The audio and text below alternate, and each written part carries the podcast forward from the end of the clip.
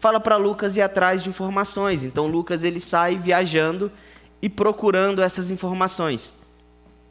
É bem provável que o evangelho de Marcos já tenha sido escrito, então Lucas tinha uma base de um evangelho, mas ele vai atrás de mais informações.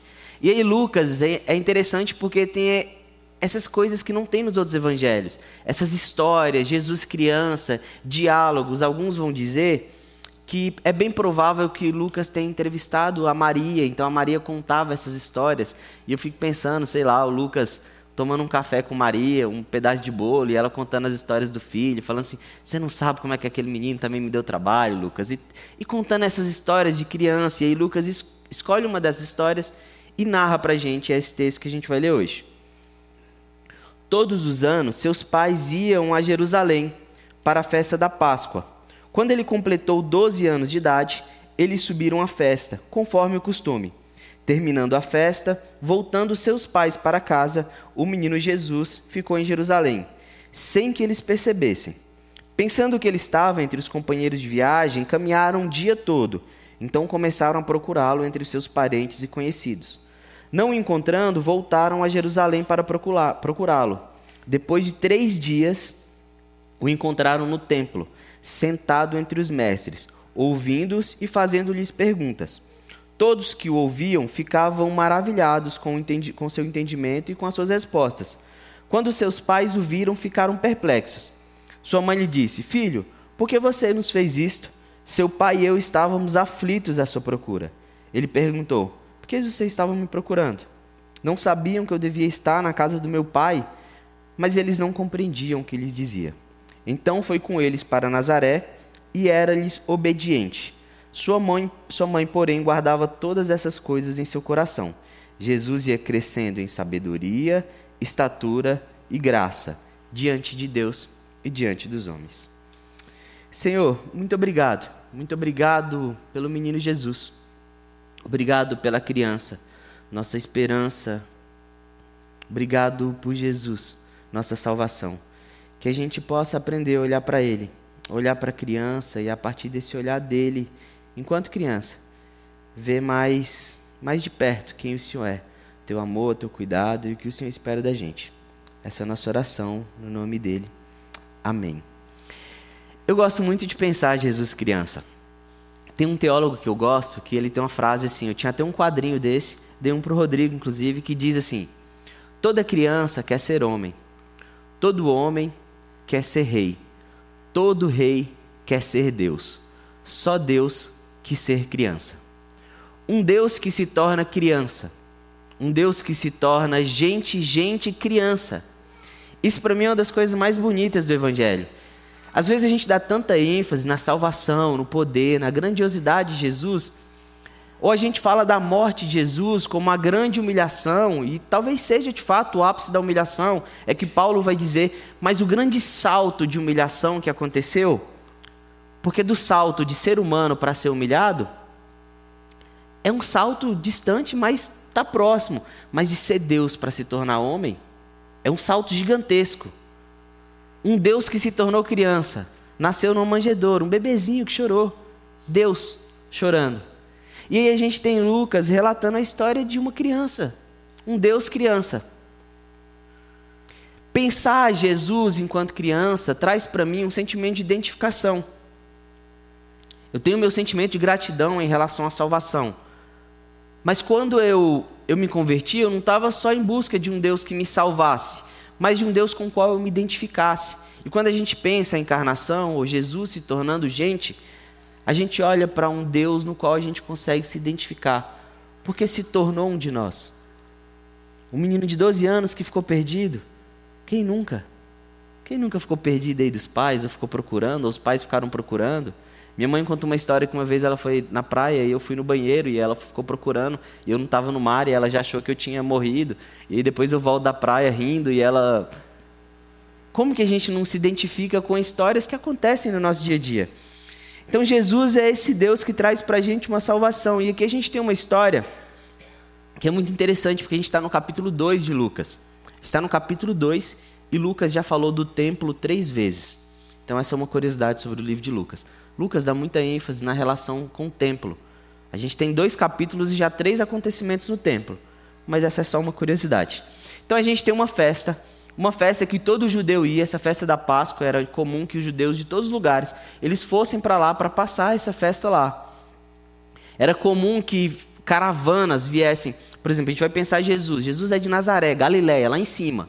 Aí eles têm que descer, atravessar Samaria, chegar em Jerusalém, que fica aqui em Judá. E aqui vai ter essa festa, eles passam esse tempo, essas caravanas vêm e vão, e aí essa galera também está voltando.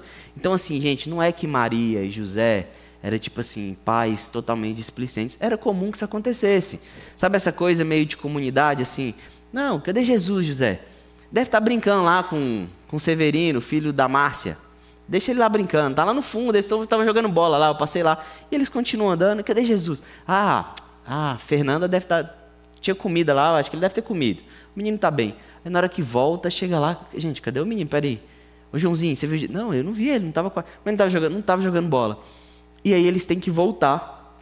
E quando eles voltam, eles ficam nessa. Onde que Jesus está? Jerusalém, uma cidade grande.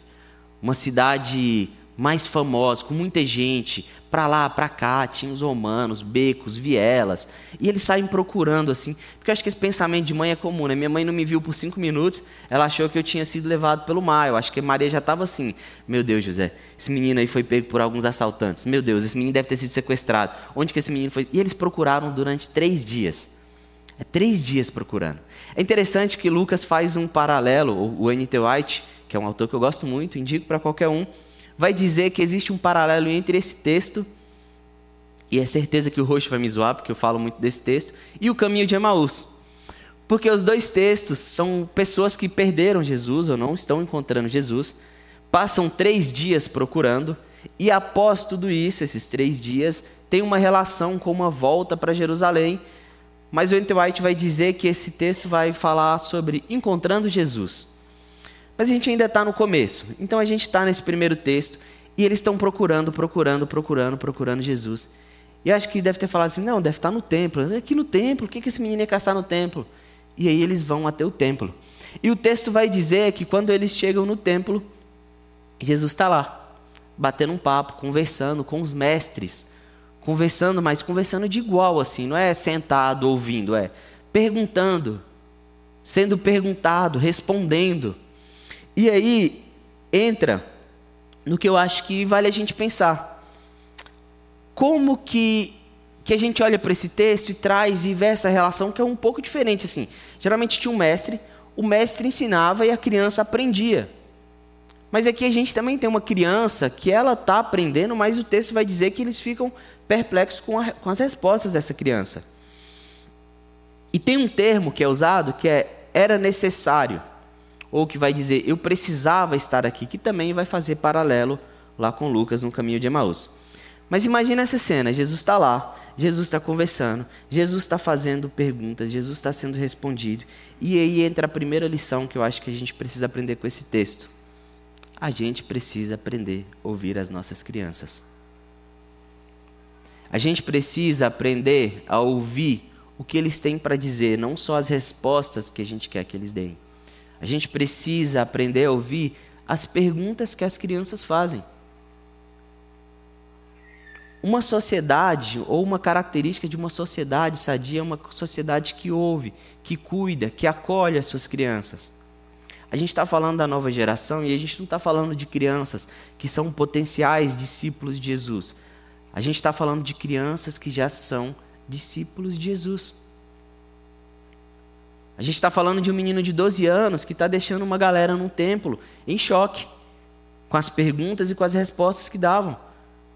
Mas a gente olha para um texto e parece muito distante da gente dar aula aqui para os pré-adolescentes e ouvir de fato as perguntas que eles têm para fazer para a gente. As crianças de 6, 7 anos começando a perguntar sobre texto e coisas que a gente nunca se perguntou, ou começando a perguntar sobre as coisas que estão acontecendo no mundo. E a gente está tão preocupado com as nossas respostas que já foram formatadas que a gente não aprendeu nem a ouvir. E quando eu estou falando de ouvir, não é de escutar uma pergunta, é de ouvir de fato. De onde que essa pergunta vem? De onde que ela surgiu? Qual o contexto que trouxe essa pergunta? Onde que meu filho ouviu isso? Ou onde que ele viu? E agora como é que eu vou fazer para responder? E responder de uma forma que eu também acolha essa pergunta. Então eu acho muito interessante um menino de 12 anos num templo e sendo sendo alvo de perguntas, mas também tendo a oportunidade de perguntar. E aí vem Maria e pergunta para Jesus assim: Jesus, como é que você faz isso com a gente, meu filho? E é interessante, né? Porque podia ser assim: como é que vocês fizeram isso com Jesus? Mas ela chega lá e fala assim: como é que você faz isso com a gente, meu filho? E na minha cabeça muito criativa, eu fico sempre imaginando aqueles diálogos de mãe. Eu não sei como é que é a mãe de cada um, mas a minha mãe provavelmente seria assim: como é que você faz isso comigo, Cirilo? O dia que eu morrer, eu quero ver quem é que vai cuidar de você. Eu quero ver quem é que vai ficar três dias te procurando aqui, menina, em Jerusalém. Não tem. Você não dá valor na mãe que você tem.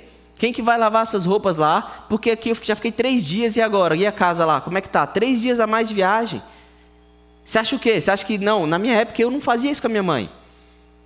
Eu imagino Maria dando uma bronca assim em Jesus. Falar assim: você não dá valor na mãe que você tem. Só vai dar valor quando você perder, Jesus eu fico imaginando, mas essa é uma pausa para minha criatividade e pensando como que a minha mãe é. Se estiver me ouvindo, mãe, um beijo.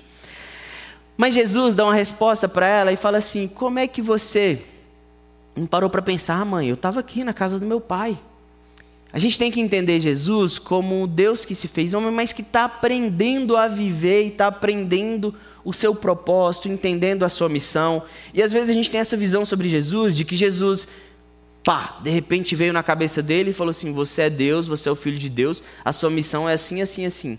E eu acho muito legal como que os evangelhos eles relatam essa construção de Jesus se entendendo como Messias, entendendo a sua missão, a ponto de que tem um diálogo onde ele vai conversar com uma mulher de outro povo e ele vira e fala assim: Não, mas eu sou para os judeus. Ela fala: Tudo bem, eu só quero as migalhas. E ele: Calma aí, sua fé me impressionou.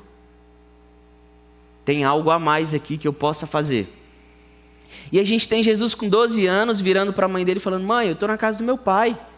Eu tenho um, eu já estou aqui, ó, fazendo as coisas."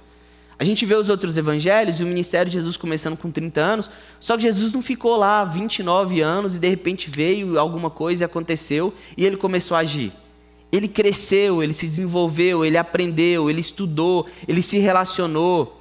Provavelmente ele se decepcionou e agora ele está dizendo para a mãe dele com 12 anos: Mãe, o que eu tenho para fazer é maior do que só o nosso núcleo familiar ali.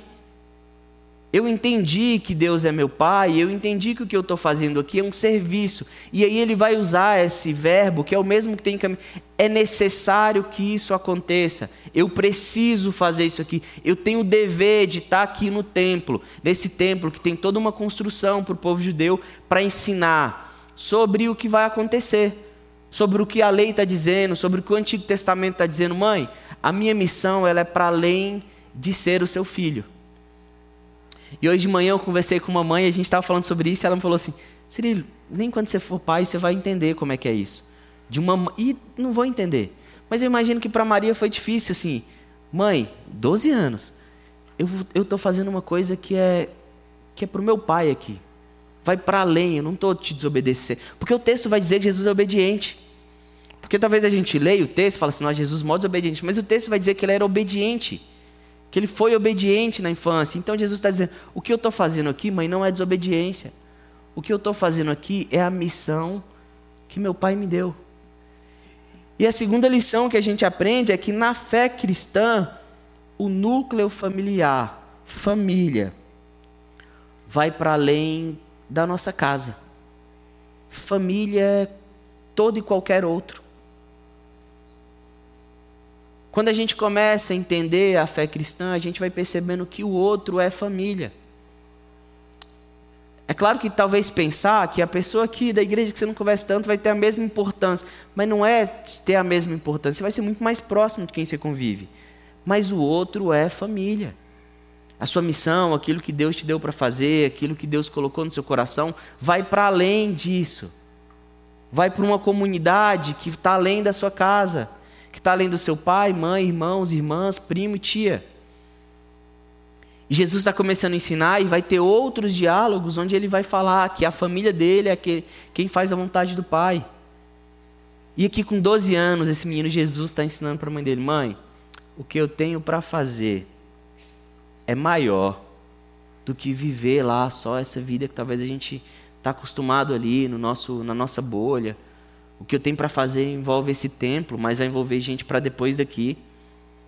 Vai envolver gente que só está começando aqui no templo, conversando com os mestres, mas daqui a pouco eu vou chegar numa galera que é a prostituta. Vou chegar num cara que é o leproso, que é o cobrador de imposto, e esse pessoal vai fazer parte, do mesmo jeito que eu estou ensinando aqui com 12 anos para essa galera, vai fazer parte desse grupo, vai fazer parte dessa família.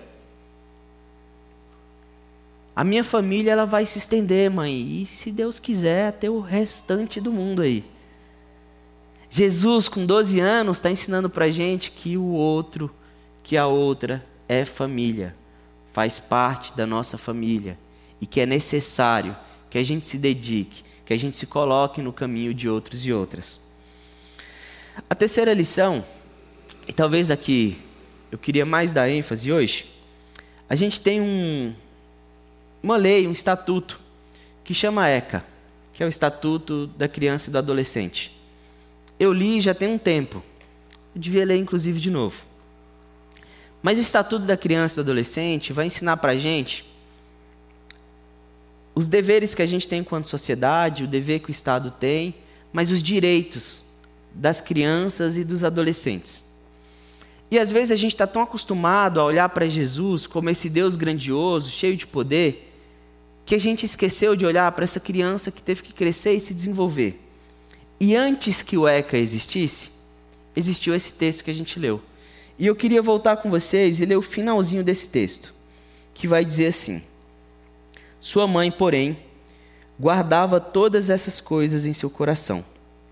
Jesus ia crescendo em sabedoria, em estatura e graça diante de Deus e dos homens um Deus que cresceu em estatura, em sabedoria e graça diante de Deus e diante dos homens. Quando a gente está falando de crianças, a gente precisa pensar os nossos deveres e a gente precisa pensar os direitos das crianças. E quando eu estou falando dos nossos deveres, eu estou falando do nosso dever enquanto sociedade civil, mas que eu acho que ele fica muito mais carregado de responsabilidade quando a gente pensa enquanto igreja esse lugar de construção, de formação, de cuidado, de ensinar valores, de pensar ser uma luz para uma sociedade. E aí o texto vai dizer que Jesus cresceu em estatura, e não dá para crescer em estatura sem alguns direitos básicos. De comer bem, com qualidade, de ter uma nutrição, de ter um lugar para dormir, de ter um lugar para viver que te permita crescer em estatura. Talvez a gente está tão acostumado na nossa comunidade, a gente precisa assumir que a gente é uma comunidade de classe média. Que a gente esquece que mundo afora existe um tanto de criança, que assim como Deus, quando se fez criança, precisa crescer em estatura.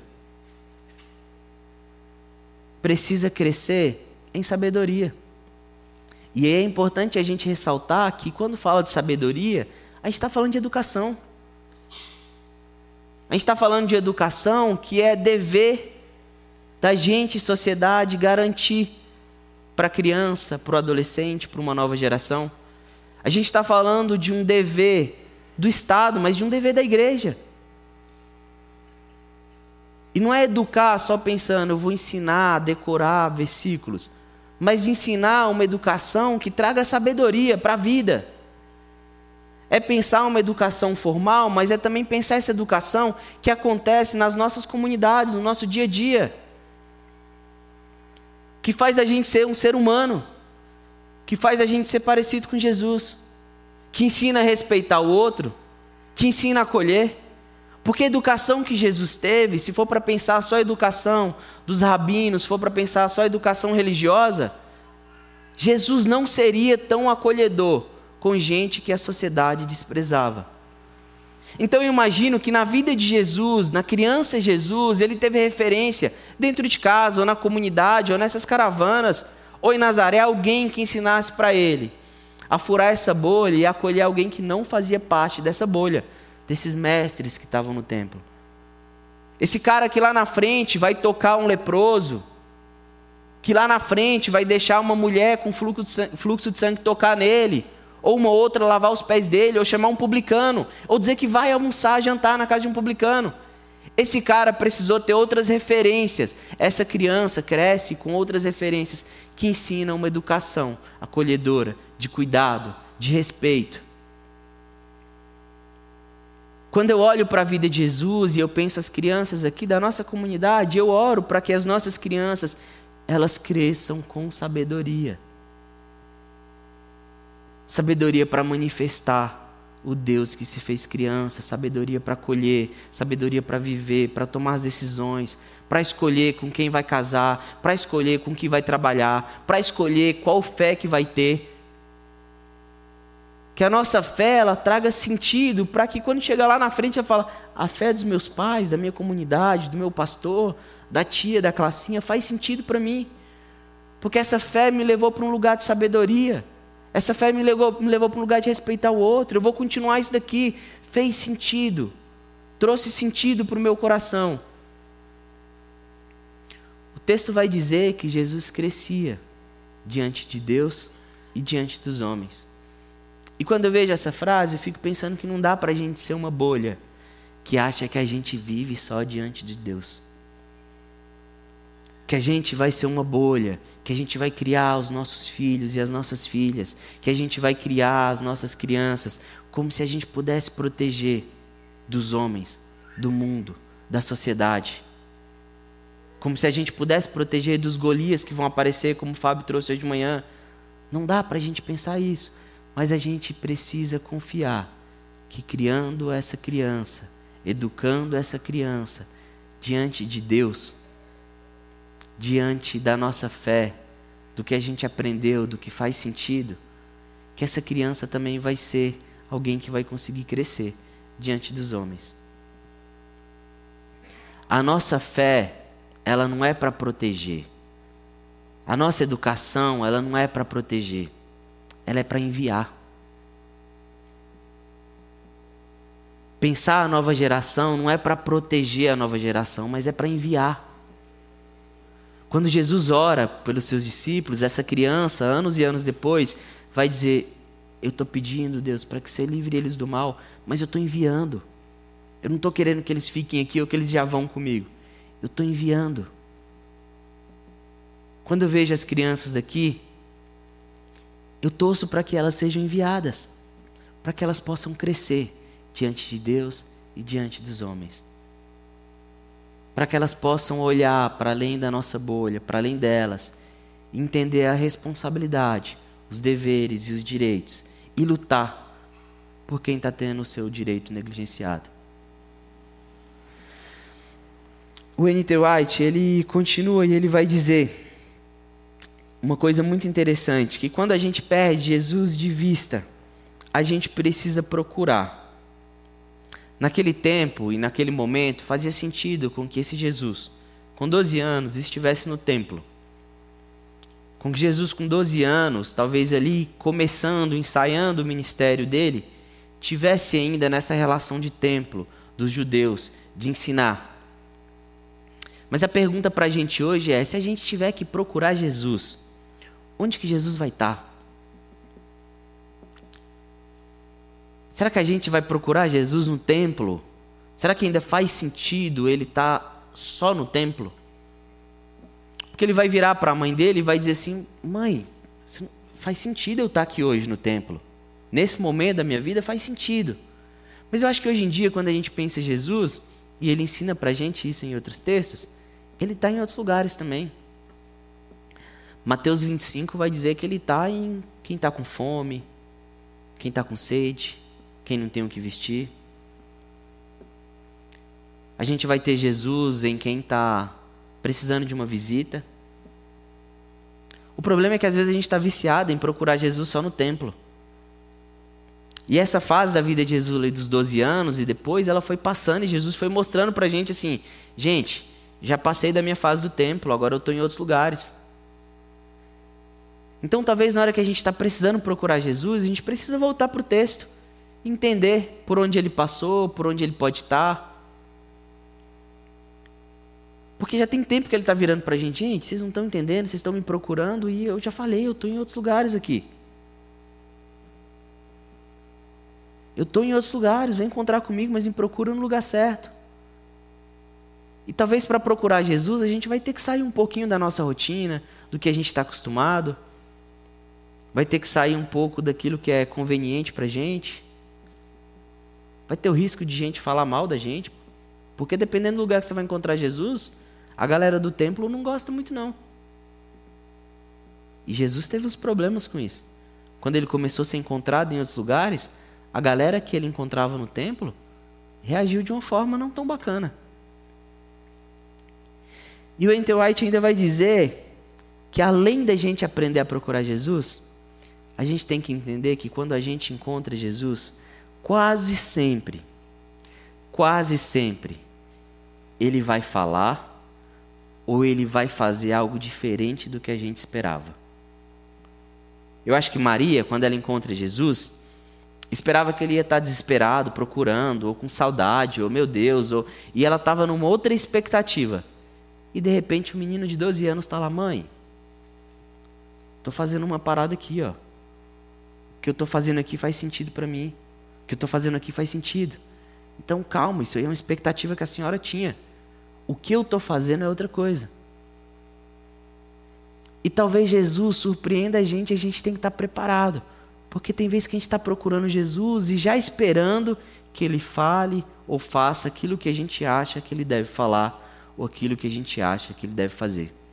E um menino de 12 anos ensinou para Maria, ensina para a gente que é bem provável que ele vai falar ou fazer algo diferente do que a gente está esperando que ele faça. Onde que você está procurando Jesus? Como que você está procurando Jesus? O que, que você está esperando que Jesus te fale? O que, que você está esperando que Jesus faça? Eu acho que essas são as perguntas que fazem a gente pensar um pouco e de resgatar esse Deus menino que ensina para gente que a gente deve ouvir as crianças, que ensina para gente que família é muito mais do que a nossa casa e que ensina para gente que a gente deve lutar, que a gente deve respeitar e entender que toda criança tem direito a crescer em sabedoria, em estatura e em graça diante de Deus e diante dos homens. Abaixe sua cabeça, vamos orar. Senhor, obrigado.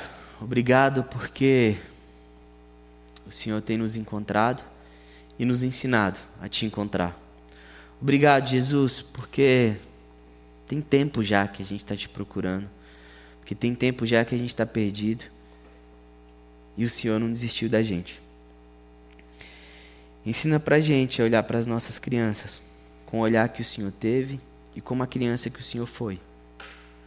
Que a gente possa olhar com esse olhar de cuidado, de amor, mas também de responsabilidade que as nossas crianças elas possam crescer diante do Senhor, Pai, aprendendo sobre o Senhor, sobre o teu filho Jesus, e com isso elas possam crescer diante de uma sociedade que carece, que precisa da tua revelação, do teu amor, que clama para que teus filhos, que as tuas filhas se revelem. Que essas crianças, que esses adolescentes, que a nossa juventude, que a nossa comunidade possa ser essa revelação que a gente possa continuar crescendo diante do Senhor. Obrigado, Jesus.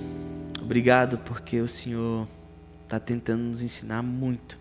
Apesar da nossa cabeça dura, o Senhor está tentando. Que o Senhor possa continuar trabalhando os nossos corações e que cada dia mais a gente se abra ao Teu Evangelho. A gente se abra criança.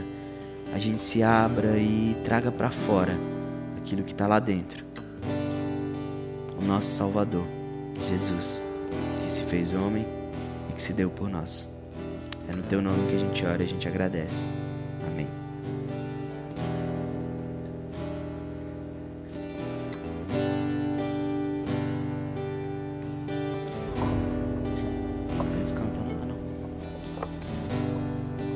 Esqueci por um momento que não tinha música antes. Eu eu estava lendo esse texto hoje e eu fiz até as contas.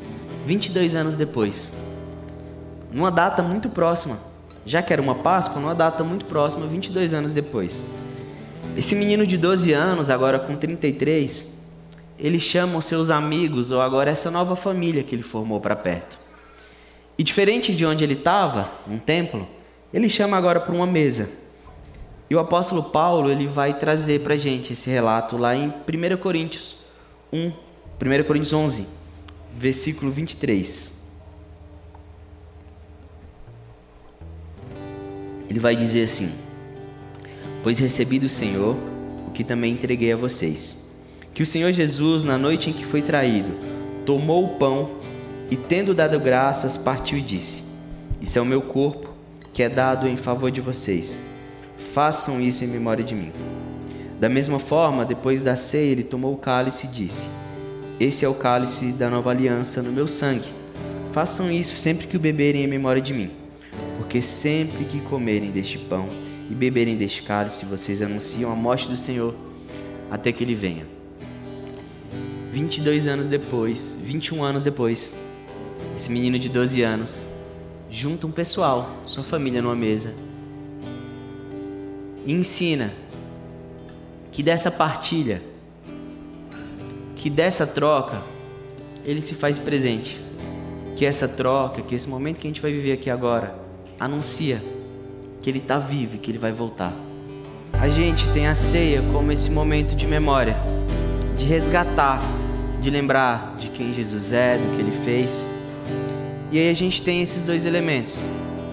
E um ele vai dizer que é o corpo dele, que ele partiu, que ele deu em favor de nós.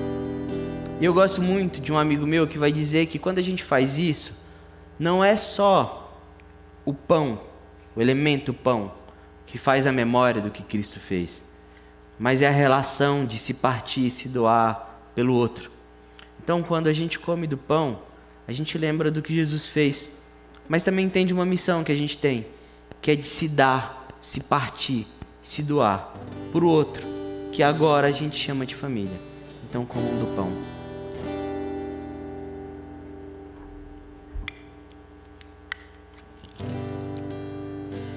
Segundo elemento que a gente tem é o cálice, o vinho, o suco. E que vai dizer que é uma aliança que Jesus fez no sangue dele. E esse mesmo amigo me ensinou que na nossa memória a gente faz o cálice, o suco que a gente vai tomar. Mas quando a gente faz aliança, quando a gente faz compromisso com o outro, que agora a gente chama de família, que agora faz parte da nossa família, a gente também faz memória daquilo que Cristo fez. E tem uma tradição que eu gosto muito, e que sempre que eu tiver oportunidade eu vou fazer. Mas eu aprendi quando eu era mais novo, quando eu me converti, que a gente troca os cálices. E eu queria convidar vocês a trocar o cálice com alguém e dizer: Eu tenho aliança com você. Eu sou família com você.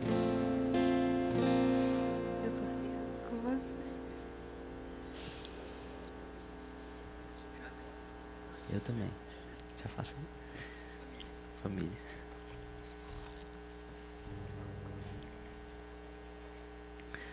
Pai, obrigado. Obrigado porque a tua aliança através de Jesus faz da gente essa enorme família. Essa família que está aprendendo a ser família. Que o teu corpo, dado em favor de nós, ele possa trazer sentido para a nossa vida, a ponto de que a gente se parta em razão do outro. Que a gente se parta pelo outro, pelo cuidado. Que a gente aprenda a se doar, como teu filho Jesus. Jesus, que o teu sangue derramado naquela cruz, ele traga para nós sentido de vida e de aliança contigo, com o Pai, que a gente possa entender essa graça de se achegar diante de Deus, de receber graça, misericórdia no tempo oportuno, mas também para onde essa aliança aponta, que é para essa família que a gente faz parte hoje, que a gente chama de igreja. Que a nossa comunidade, que a PIB, ela seja um reflexo daquilo que é a tua família, Jesus. Obrigado, Pai, por através do teu filho ter nos adotado. Que a gente aprenda o real significado da família e que a memória se faça presente para que a gente possa construir experiências e uma vida de família de Jesus, de família de Deus. teu filho que a gente ora.